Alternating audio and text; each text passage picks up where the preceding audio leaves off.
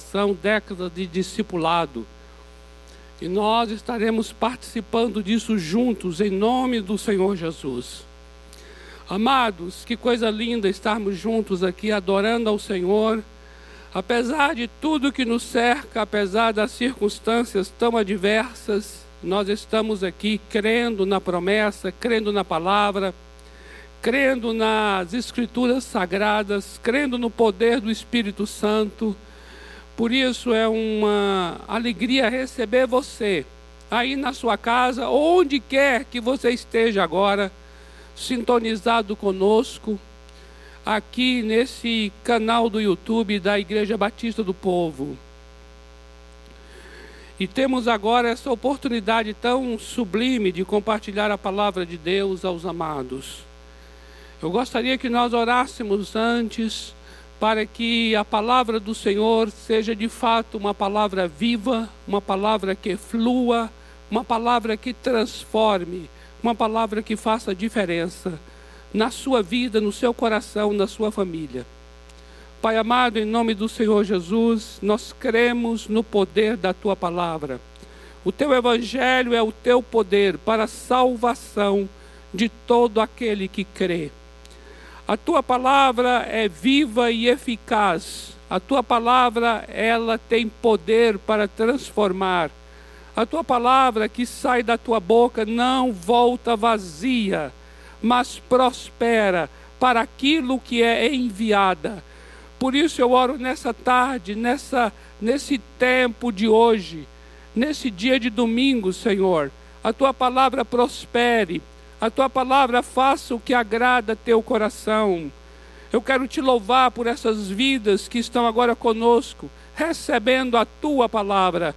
Eu oro para que os ouvidos nossos sejam abertos, os olhos sejam abertos, o coração seja aberto, o entendimento seja aberto e a palavra do Evangelho alcance agora cada coração.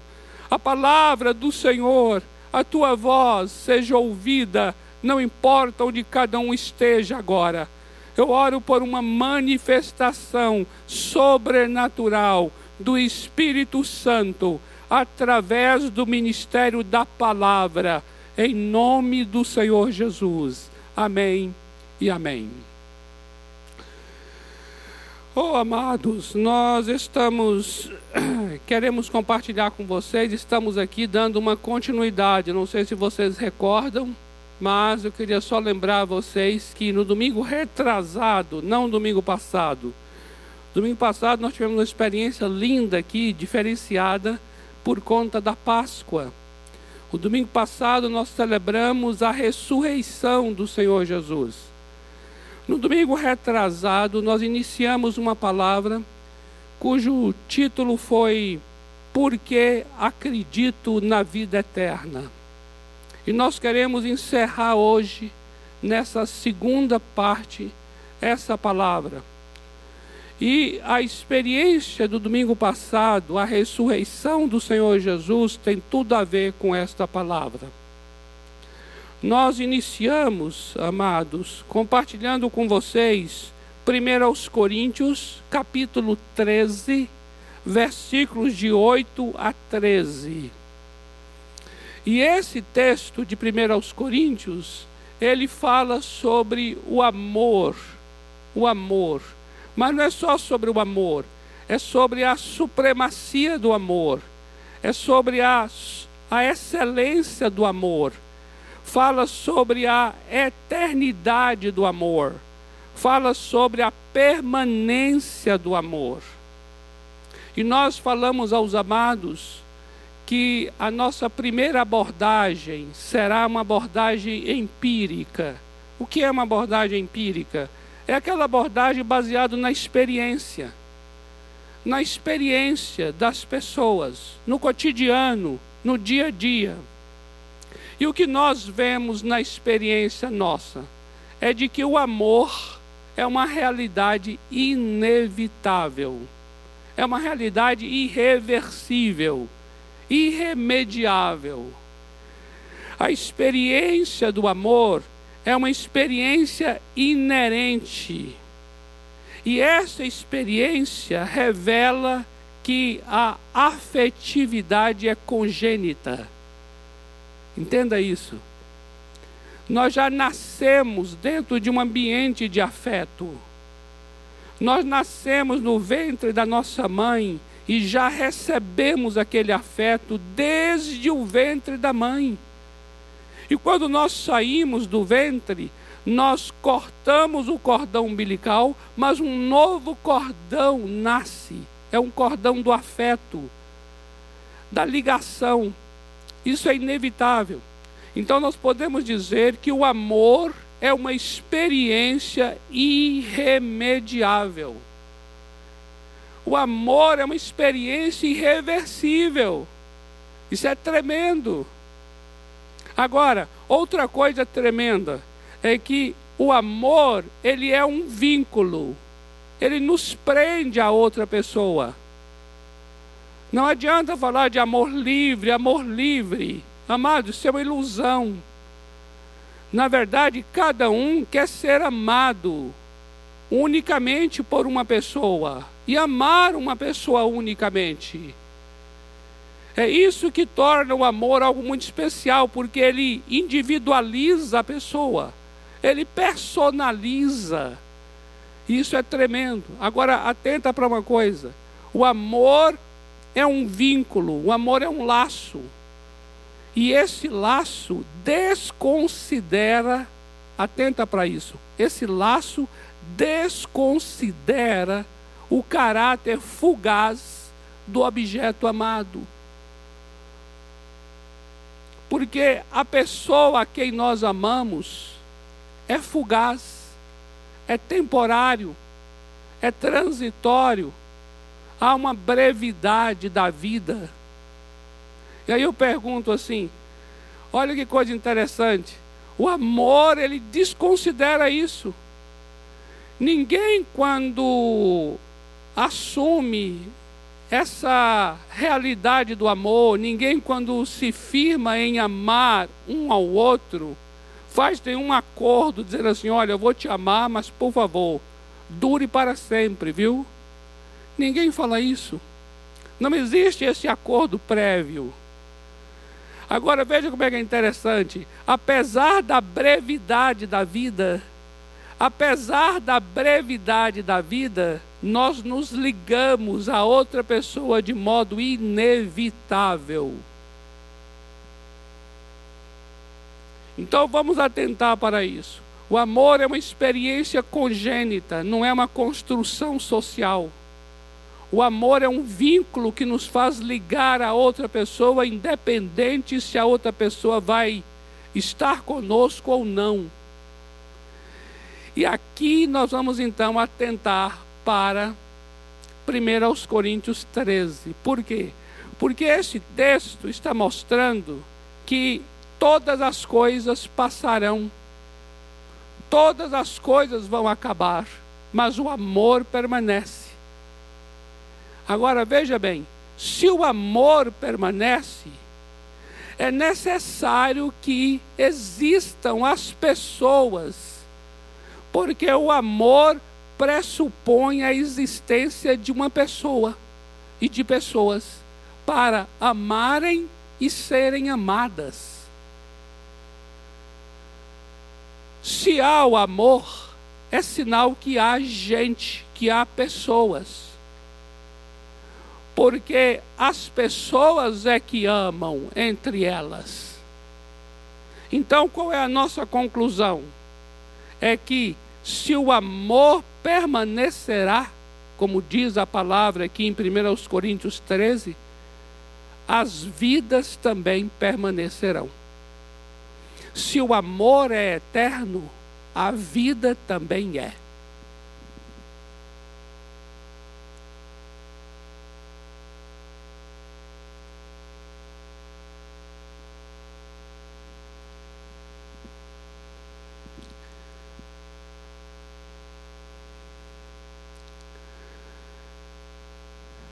o amor vai atravessar esse tempo que nós estamos vivendo, que é um tempo finito. Mas o amor atravessa esse tempo finito.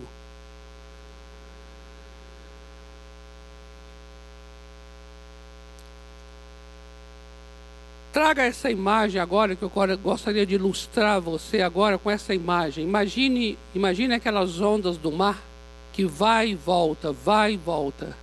Mas aí quando alguém consegue atravessar as ondas, a pessoa chega em alto mar.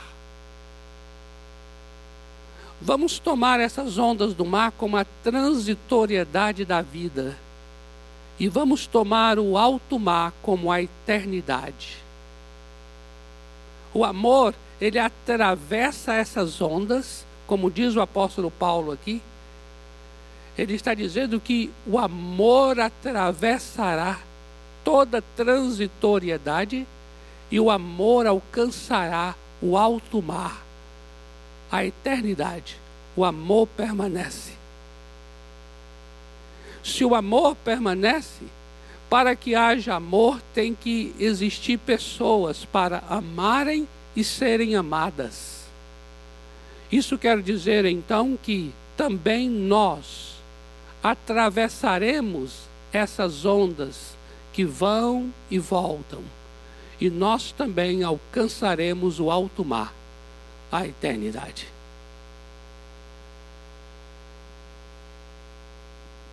Agora, hoje, eu gostaria de dar continuidade trazendo então uma abordagem bíblica. Eu falei de uma abordagem empírica, baseado na experiência cotidiana do amor. Mas agora eu quero trazer uma abordagem bíblica. E a primeira coisa que eu quero falar, a primeira é: o nosso Deus é um Deus eterno.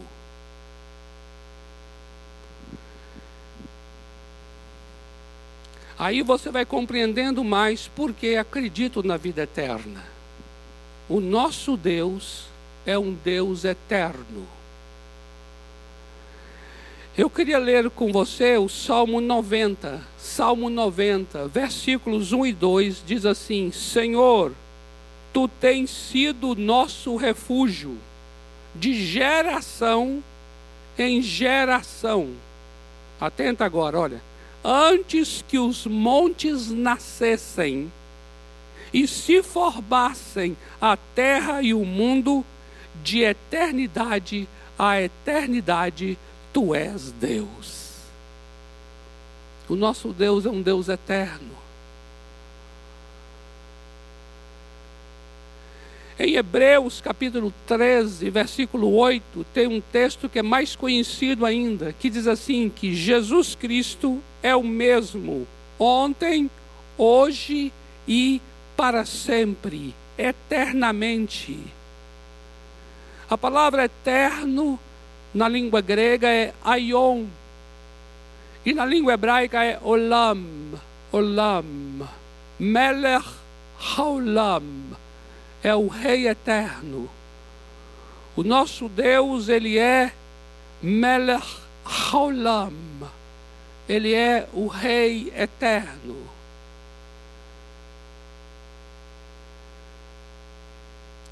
E é justamente a eternidade de Deus que é a base da nossa eternidade. Nós só podemos falar de vida eterna porque há um Deus eterno. Então, essa é a primeira coisa. Eu gostaria que você guardasse.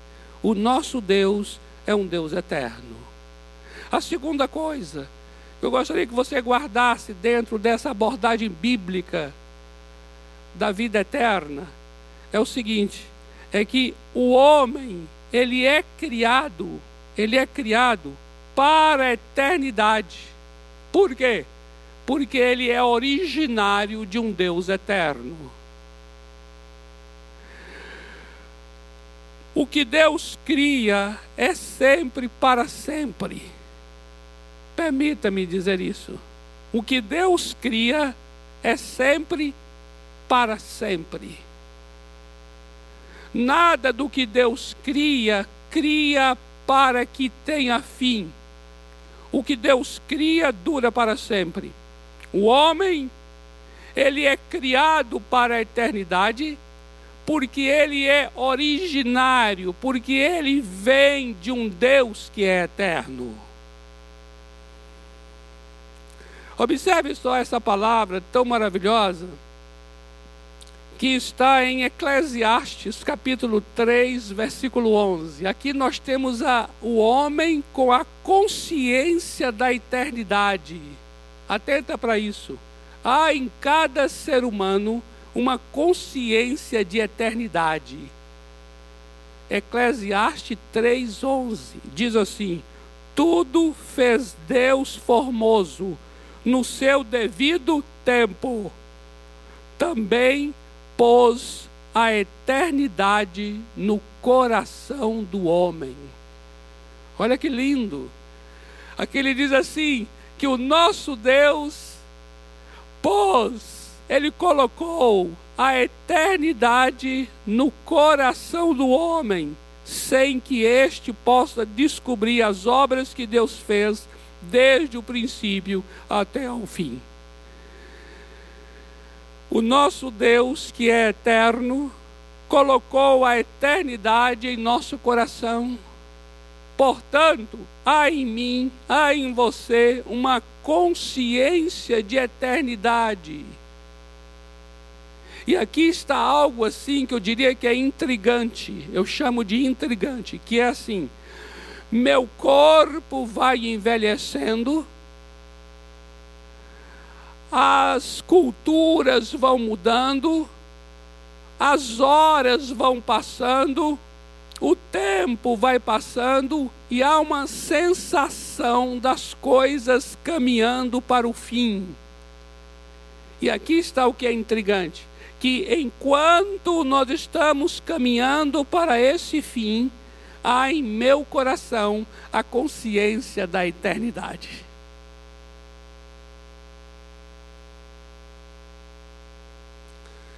Sabe aquela fala que a gente diz assim: eu posso estar com meu cabelo branco, eu posso estar mais, não fazendo mais coisas que meu corpo agora não permite mais por causa da fraqueza do tempo, mas dentro de mim eu tenho um espírito jovem. Você já viu alguém falando isso?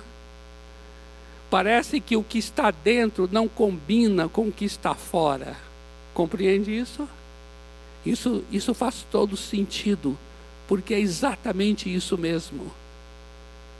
O que está fora de nós, esse homem exterior, ele está se corrompendo, ele é perecível, ele é transitório.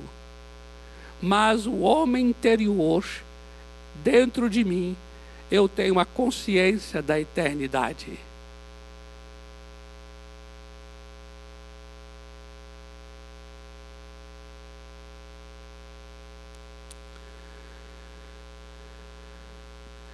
Por causa disso, a morte não é o fim. Atenta para isso. A morte, ela foi sempre apresentada como o término, como o encerramento, como o fim. A palavra morte, ela é sinônimo de fim, de término. Eu queria que você atentasse para uma coisa que faz todo sentido aqui agora. Jesus Cristo nunca se referiu a alguém que tenha morrido dizendo que estava morta aquela pessoa. Mas ele sempre dizia que estava dormindo.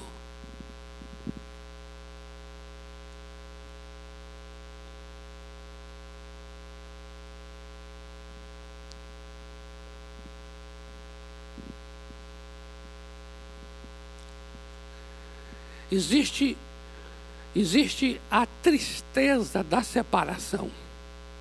A morte já traz isso. Mas juntamente com a morte existe uma cultura da morte que faz com que a morte fique muito mais terrível do que ela já é. Você sabia que naquela época Existiam pessoas que eram chamadas de carpideiras, que eram pagas para chorar. Elas tinham essa profissão de chorar profissionalmente no momento do, do funeral. Isso para mim é um elemento que indica muito bem a visão nossa de morte. E quando eu digo visão nossa, eu falo do ser humano. Porque nós somos pessoas muito mais acostumadas com a morte do que com a vida. Nós somos pessoas familiarizadas com a morte do que com qualquer outra coisa. Existe então uma cultura da morte. Imagine que o morrer por si só já traz a dor. Agora imagine que junto com isso ainda tem pessoas que profissionalmente são pagas para chorar. Isso indica o quanto a cultura da morte está cercando a própria morte em si. Nós não somos pessoas acostumadas com ressurreição. Nós somos acostumados com a morte. Atenta para isso. Agora, em nossos dias, isso está cada vez mais claro e mais forte. Quantas notícias no jornal, não é verdade? já estamos com 350 mil mortos por conta do Covid. Não tivemos uma notícia sequer que alguém tenha ressuscitado. Porque para nós pareceria uma coisa escandalosa, uma coisa estranha, uma coisa impossível de acontecer, não é isso? Isso mostra o quê? Que para nós morrer é algo normal, natural, que já faz parte do nosso cotidiano, do nosso linguajar. Por isso, quando Jesus dizia: Essa menina não morreu, ela dorme, todo mundo riu que estava ao redor, todo mundo achou graça, todo mundo achou estranho, todo mundo zombou daquela frase de Jesus. Por quê? porque as pessoas estavam já acostumadas, habituadas e já era normal que a pessoa tivesse morrido e não que ela estivesse dormindo. Então eu quero chamar a atenção disso. Nós não somos pessoas que têm uma mentalidade para a ressurreição, mas nós temos uma mentalidade para a morte, para a doença, para o envelhecimento, para o fim, o fim porque ter uma mentalidade para a morte é ter uma mentalidade para o fim, para a finitude, a finitude. E por conta disso, a finitude determina a nossa cultura. A finitude determina toda a nossa maneira de construir todos os campos de conhecimento humano, humano estão embasados na finitude humana. Ninguém sabe sobre vida que ressurreta. Ninguém planejou para uma vida que continua. Ninguém fez planos, não tem estudos nessa área. Entenda bem isso que eu estou dizendo, meu amado, minha amada não há estudos nessa área, não há pesquisas científicas nessa área sobre a continuidade eterna da vida. Na semana passada tivemos a Páscoa, e a Páscoa é a celebração da ressurreição do Senhor Jesus. A ressurreição do Senhor Jesus o que significa que a morte não tem mais domínio sobre ele. Ele venceu a morte, logo o corpo dele é um corpo novo e é um corpo que continua.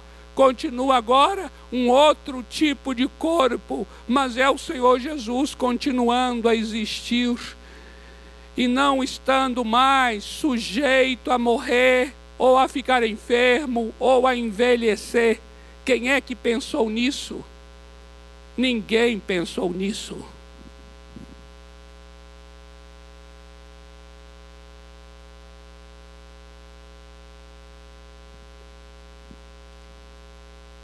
Meu amado, minha amada, a morte não é o fim. No Evangelho de João, capítulo 11, versículos 25 e 26. João 11, 25 e 26 diz assim: Jesus falando: Eu sou a ressurreição e a vida. Quem crê em mim, ainda que morra, viverá. Quem crê em mim, ainda que morra, viverá. E todo o que vive e crê em mim não morrerá eternamente. A morte não é o fim. Oh, a morte não é o fim. Você lembra lá em Mateus 16, 21, quando Jesus começou a falar a respeito do que aconteceria com ele em Jerusalém? Ele disse assim: Eu vou padecer, sofrer na mão dos sacerdotes, morrerei e ressuscitarei. Os discípulos não entenderam, os discípulos não aceitaram, porque a nossa cultura também não entende e não aceita a gente entende e aceita padecer. A gente entende e aceita sofrer. A gente entende e aceita morrer. Mas a gente não entende e não aceita ressuscitar.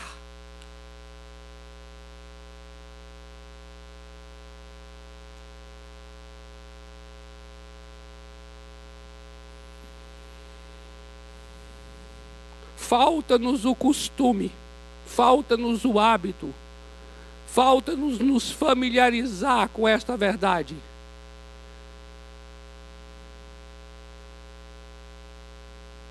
Mas a verdade nada tem a ver com a nossa falta de familiaridade com ela.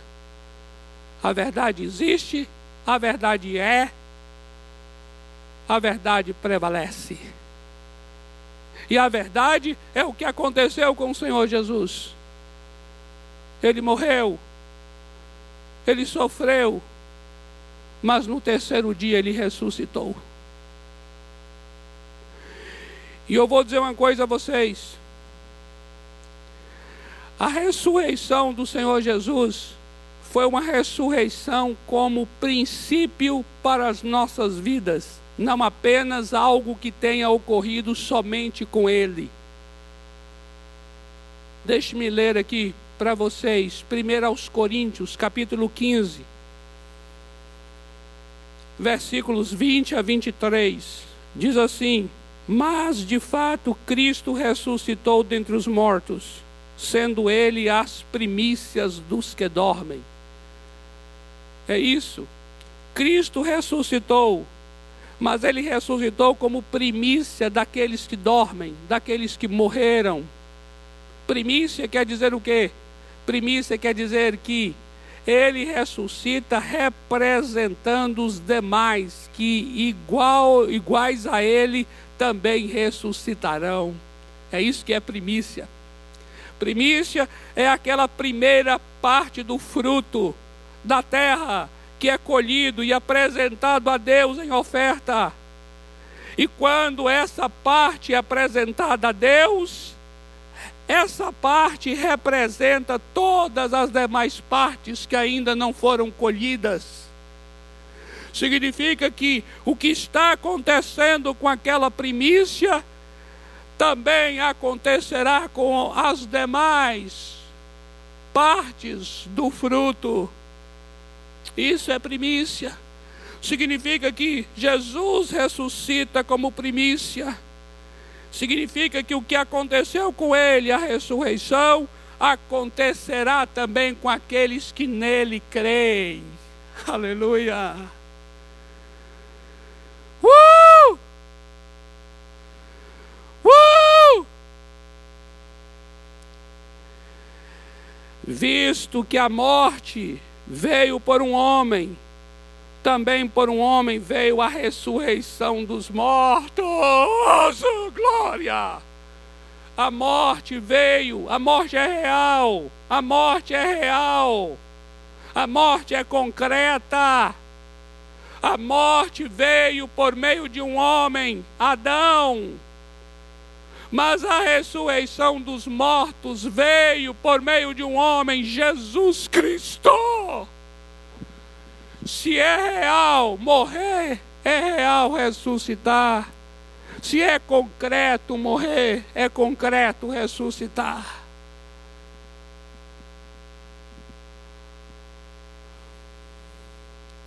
Porque assim como em Adão todos morrem, assim também todos serão vivificados em Cristo.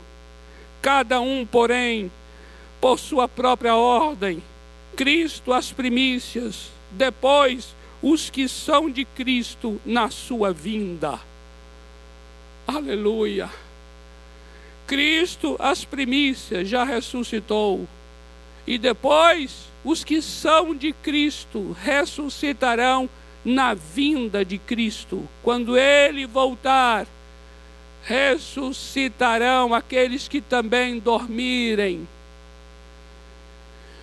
Logo, o que aconteceu com Jesus não aconteceu apenas com ele, aconteceu como primícia, como representação e como sinal de que também a ressurreição ocorrerá com aqueles que nele creem. Aleluia. Vamos ter que reformar a nossa psicologia. Vamos ter que ressignificar a nossa antropologia. Vamos ter que reescrever a nossa sociologia. Vamos ter que restaurar a nossa filosofia. Isso vai mexer com a nossa economia. Isso vai abalar a nossa política. Todas as áreas de conhecimento humano serão transformadas, serão ressignificadas a partir da verdade da ressurreição. Oh, aleluia! Aleluia! 1 aos Coríntios, capítulo 15, versículos 42 a 44. Ainda em 1 aos Coríntios 15, agora nos versículos 42 a 44, diz assim: Pois assim também é a ressurreição dos mortos, semeia-se um corpo perecível, ressuscita um corpo imperecível, incorruptível Semeia-se um corpo em desonra, ressuscita em glória. Semeia-se em fraqueza, ressuscita em poder. Semeia-se corpo natural, ressuscita corpo espiritual. Porque se há corpo natural, há também corpo espiritual. Então veja o que o texto está mostrando. O texto está mostrando que a finitude é do corpo. A finitude é do corpo. O corpo faz parte de mim, mas eu não sou meu corpo. O corpo é o tabernáculo onde eu moro, eu habito. Meu corpo é perecível. Sim, ele é. O corpo é perecível. Meu corpo enfraquece. Meu corpo adoece. Meu corpo envelhece.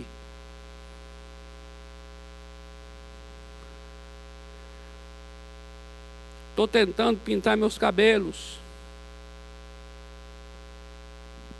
Tentando, está sendo uma batalha, porque a, própria cabeleireira não recomenda. Ela fala: pintar cabelo de homem é problemático. Mas eu estou aí já num processo de convencimento.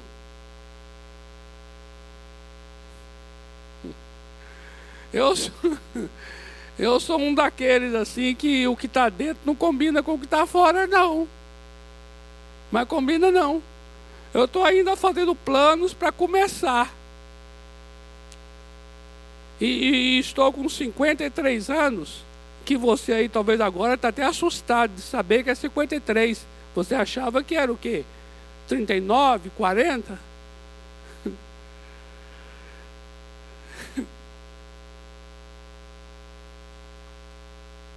Mas como disse a, a Rafaela, filha do pastor Rafael, eu tenho cabelo de velho.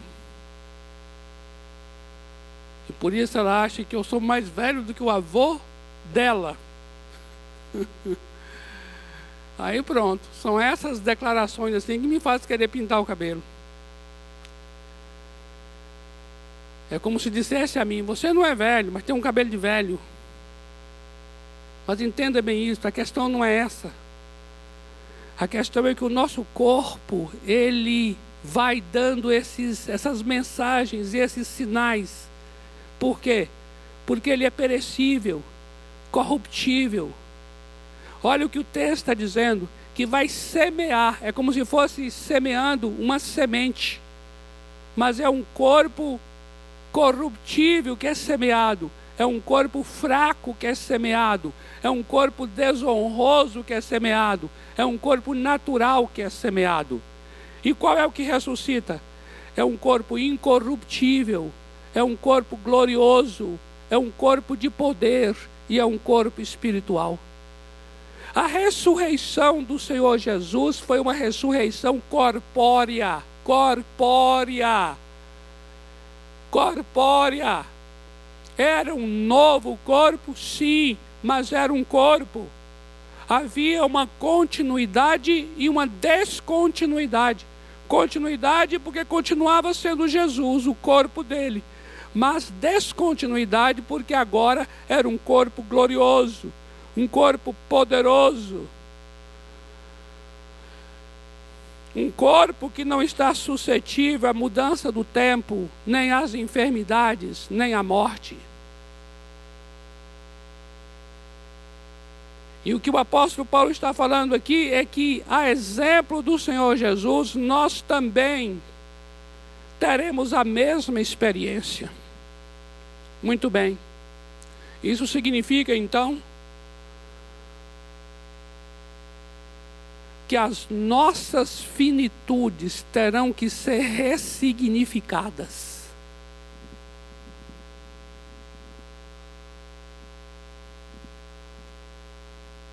As nossas finitudes terão que ser ressignificadas. Eu queria ler um texto para os irmãos aqui agora, para todo aquele que está nos ouvindo e nos vendo agora. Esse texto é magnífico.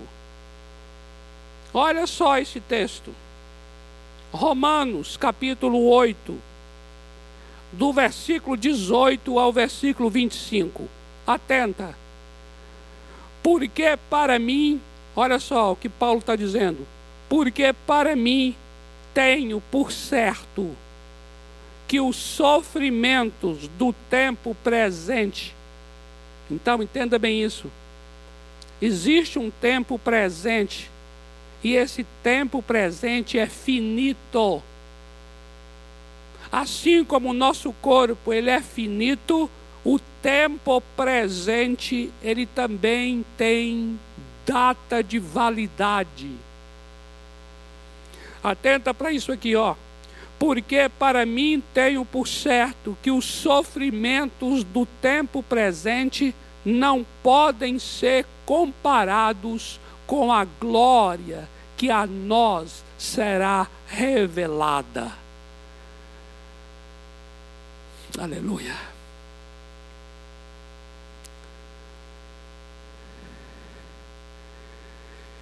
A ardente expectativa da criação, olha só, toda a criação, toda a fauna, toda a flora, aguarda a revelação dos filhos de Deus. Os filhos de Deus ainda não se revelaram exatamente como eles são. Atenta para isso. Pois a criação está sujeita à vaidade, não voluntariamente, mas por causa daquele que a sujeitou, na esperança de que a própria criação será redimida do cativeiro da corrupção. Toda a criação nossa, ela está corrompida, corrompida, e ela aguarda ser a redenção, ela ser redimida do cativeiro da corrupção, para a liberdade da glória dos filhos de Deus.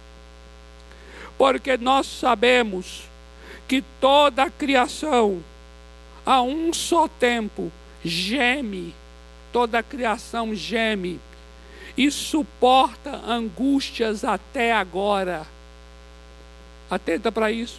Toda a criação, toda a fauna, toda a flora, ela está gemendo e suportando angústias até agora.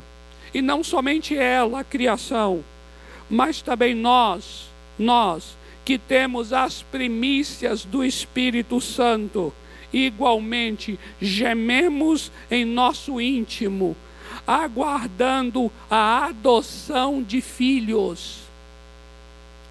E o que é a adoção de filhos? Ele vai dizer que agora é a redenção do nosso corpo. Presta atenção. Esse texto está dizendo que não só a criação está gemendo, aguardando é, ela ser redimida desse cativeiro da corrupção, mas também nós, nós que temos o Espírito Santo, também estamos gemendo, aguardando o quê? aguardando a adoção de filhos. E o que é a adoção de filhos? É a redenção do nosso corpo. O nosso corpo, ele ainda não está redimido. Assim como também a terra, as plantas, os animais também não estão redimidos há uma corrupção, há uma deteriorização da natureza. Assim também como há uma deteriorização do nosso corpo físico. Presta atenção nisso aqui. O nosso corpo físico foi feito da terra, do pó da terra.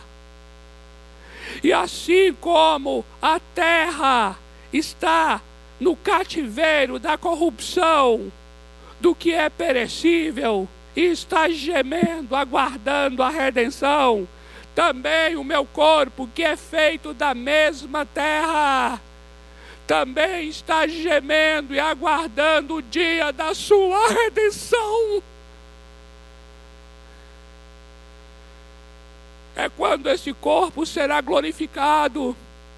É quando esse corpo vai experimentar a ressurreição é quando nós viveremos aquilo que lemos há poucos instantes: o corpo corruptível vai passar a ser um corpo incorruptível, o corpo de desonra vai passar a ser um corpo honrado, o corpo de fraqueza vai se tornar um corpo de poder.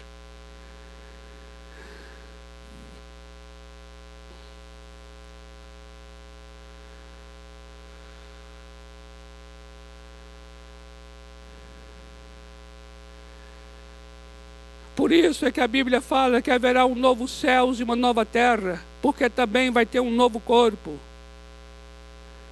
Haverá um novo tempo e também um novo corpo. Porque as únicas coisas finitas, finitas são o tempo e o corpo.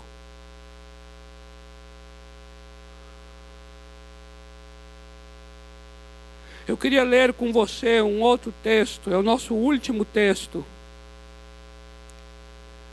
Esse texto aqui é tremendo.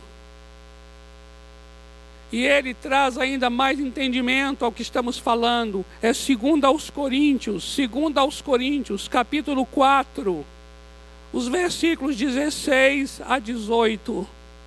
Olha só o que diz aqui.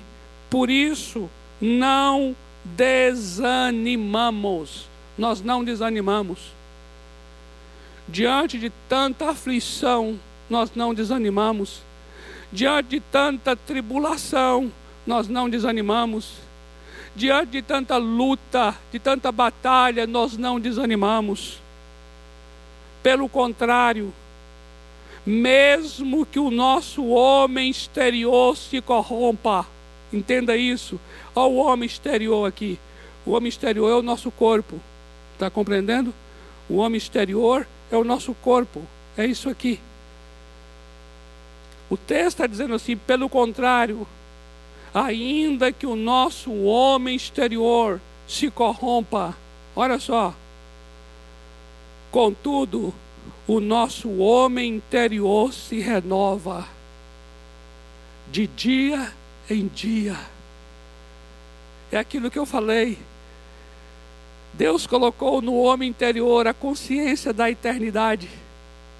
E aí nós temos agora o homem exterior se corrompendo, morrendo, enfraquecendo, envelhecendo. E o homem interior com a consciência da eternidade. Esse homem interior se renova de dia em dia. Veja só, por quê? Olha só, porque a nossa leve e momentânea.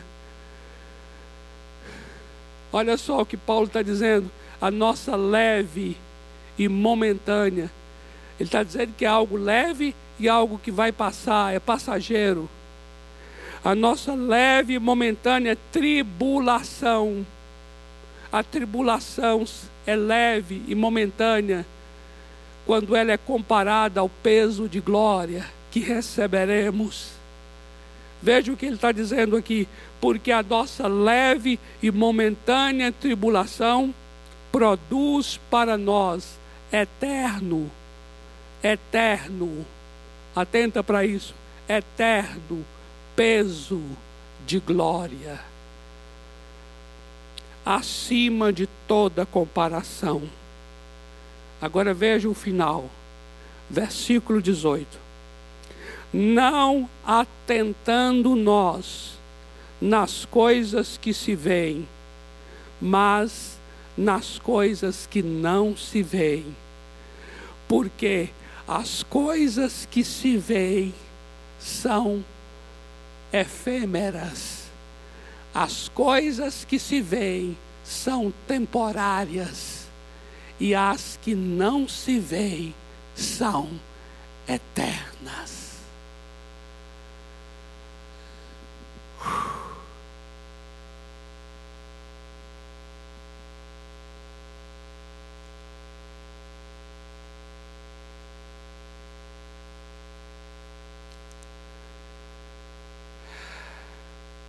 Eis aqui o porquê eu acredito na vida eterna. Eu quero dizer uma coisa a você agora que está nos vendo, nos ouvindo, talvez pela primeira vez. Vou dizer uma coisa a você. Eu me converti, eu me converti a esse evangelho quando eu tinha 18 anos de idade. 18 anos. Mas desde que eu me entendia por gente, eu sabia dentro de mim uma consciência de eternidade. E eu falava assim: a vida é muito mais do que isso.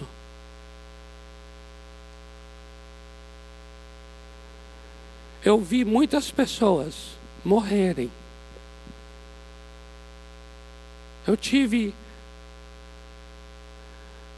a dramática experiência e uma das mais difíceis da minha vida, que foi enterrar o meu irmão. Como pastor, fui fazer o culto fúnebre do meu irmão, lá na Bahia, porque eu sou baiano, de Vitória da Conquista.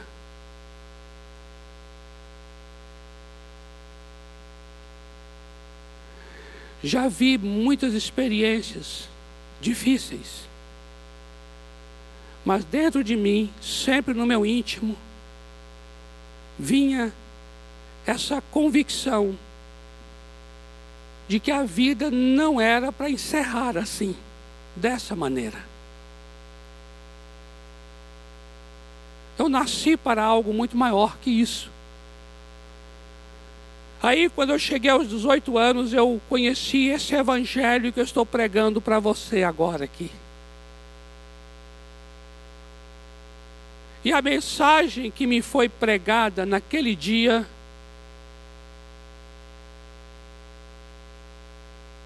numa noite de domingo foi João 3,16. O pastor que estava pregando lá falou assim: Deus amou você. E na hora eu tomei ali como Deus falando a mim diretamente.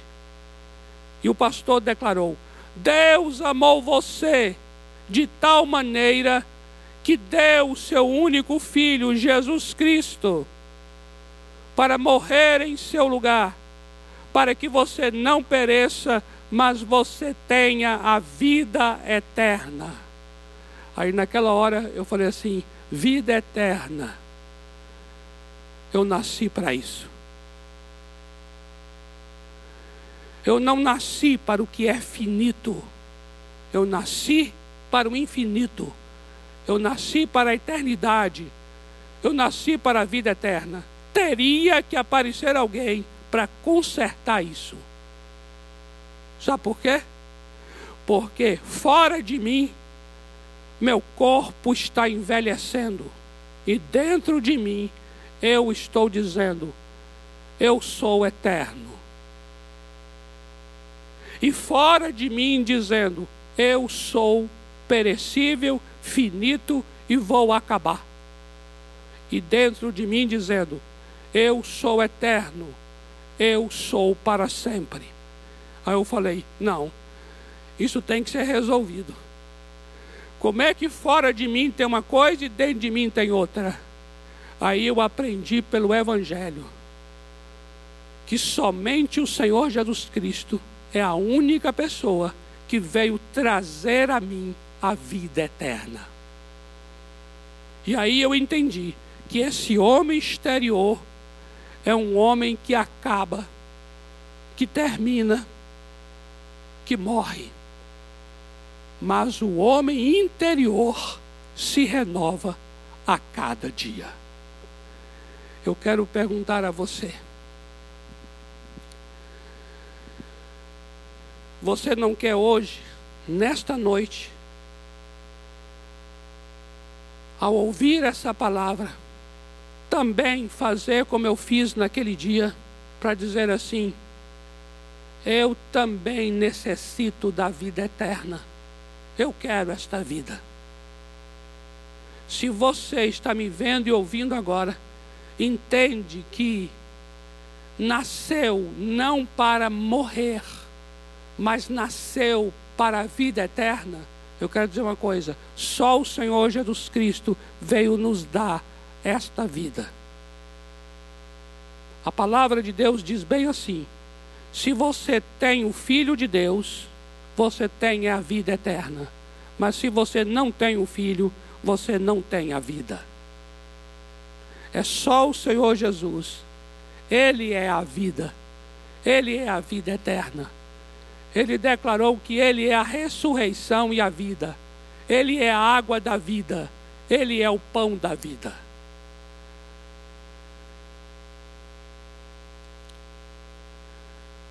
A minha instrução, o meu conselho a você agora é que você faça uma oração, repetindo a minha oração. Mas que esta seja a sua oração, oração pessoal, oração sua, ainda que esteja repetindo minhas palavras. Você gostaria de orar comigo? Vamos orar juntos então. Diga assim: Senhor Deus eu entendi a tua palavra. Eu preciso da vida eterna. Eu quero receber esta vida em meu coração. Por isso, eu abro agora o meu coração. Entra em minha vida. Ó oh Deus, compartilha a tua vida comigo agora. Eu quero ter a mesma vida que o Senhor tem. Eu quero ter a vida eterna. Eu declaro nesta hora, Jesus Cristo, Tu és o meu Salvador, o meu Senhor e a minha vida. Entra em meu coração agora eu quero nascer de novo. Eu quero receber a vida de Deus. Em nome do Senhor Jesus. Amém. Amém. Glória a Deus. Se você fez essa oração, ou, ou, ou mesmo que você que está interessado em conhecer mais sobre esta vida, esta nova vida, tem aí um telefone, que é um WhatsApp, que está apresentando na tua tela agora. Por favor, tenha a liberdade de entrar em contato, de manifestar o que está em teu coração, os teus medos, as tuas angústias, as tuas dúvidas, as tuas perguntas. Por favor, nós queremos que você tenha uma experiência com Deus no meio desse caos, no meio de toda essa dor que nós estamos vivendo em nosso Brasil. A nossa oração é que você tenha uma experiência sobrenatural com Deus, que você tenha a vida eterna. Por isso, pode entrar em contato que nós vamos contactar você. Vamos estar orando por você, pela sua família, pelos seus pedidos de oração, tá bom? Por favor, não fique sozinho. Entre em contato conosco, que nós queremos ser um refúgio para a sua vida. Nós queremos ser uma família para você. Que o amor de Deus, o Pai, o Deus eterno, a graça maravilhosa do Senhor Jesus Cristo e a comunhão do Espírito Santo, a revelação do Espírito, a nova mentalidade do Espírito, seja com a tua vida, seja com a tua família, desde agora e para sempre. Amém. Até domingo que vem, se Deus quiser.